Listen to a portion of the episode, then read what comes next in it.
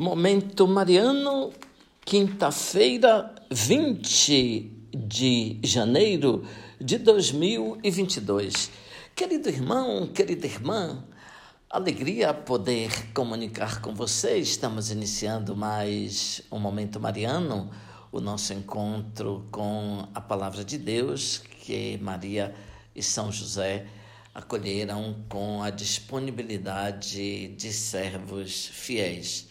Aqui fala Dom Josafá Menezes da Silva, arcebispo metropolitano em Vitória da Conquista. Ontem nós falamos de Davi que venceu então o gigante Golias.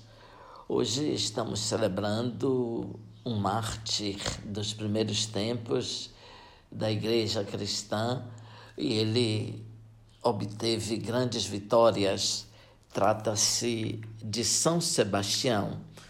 Diversas comunidades no mundo inteiro estão celebrando hoje o seu padroeiro. E também em Belo Campo são as duas paróquias da Arquidiocese de Vitória da Conquista que são dedicadas a São Sebastião e hoje tem festa. Eu estarei então nessas duas cidades para celebrar São Sebastião. Ontem, inclusive, estive em Itajaí, município de Nova Canaã, onde São Sebastião também é celebrado. São Sebastião é o padroeiro ainda do Rio de Janeiro e de tantas outras cidades do Brasil e do mundo de Roma, por exemplo, São Sebastião é patrono como São Pedro e São Paulo, para vermos, ouvinte, a proporção da importância. Como é a história de São Sebastião? Sebastião nasceu no sul da França por volta do ano 250, de uma família muito ilustre. Ficou órfão de pai muito cedo, a sua mãe se transferiu para Milão, Itália, onde transcorreu a adolescência e juventude. Ele soube que em Roma a perseguição aos cristãos se tornava cada vez mais feroz e pensou então de se mudar para lá. Santo Ambrósio, o seu bispo, disse assim: Talvez o perseguidor já estivesse se afastado, ou talvez ainda não tivesse vindo a este lugar, ou fosse mais condescendente. De qualquer modo, Sebastião compreendeu que aqui em Milão não haveria luta, ou ela seria insignificante. Então, preferiu ir para Roma.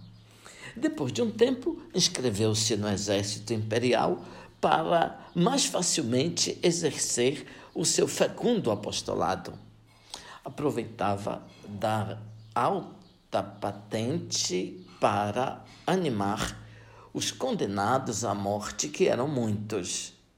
É uma caridade enorme, ouvinte, animar quem está condenado à morte. Sebastião mesmo procurou o imperador para dizer que ele estava fazendo esse trabalho às escondidas e que agora queria fazê-lo publicamente. Imaginemos então a fúria do imperador e dos soldados. Diocleciano o acusou de hipocrisia, traição e ingratidão, por isso foi condenado à morte. Sebastião foi conduzido a um bosque, foi amarrado a um tronco de árvore e alvo das flechadas dos soldados. Foi abandonado como morto. No meio da noite, uma piedosa senhora ficou surpresa ao ver que não estava morto. Chamou alguns cristãos e o conduziu à própria casa. Curou as suas feridas e em pouco tempo São Sebastião começou a se recuperar. Onde, muito, onde existem muitas perseguições, ali existem muitas coroas. Onde existem muitas coroas de vitória, deve existir também ali muitas lutas.